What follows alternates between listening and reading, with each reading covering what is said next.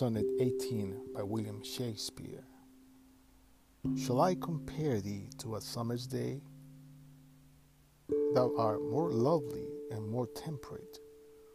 Rough winds do shake the darling buds of May, and summer's lease has all too short a date. Sometime too hot the eye of heaven shines, and often in his gold complexion's dimmed and every fair from fair sometime declines by chance or nature's changing course untrimmed.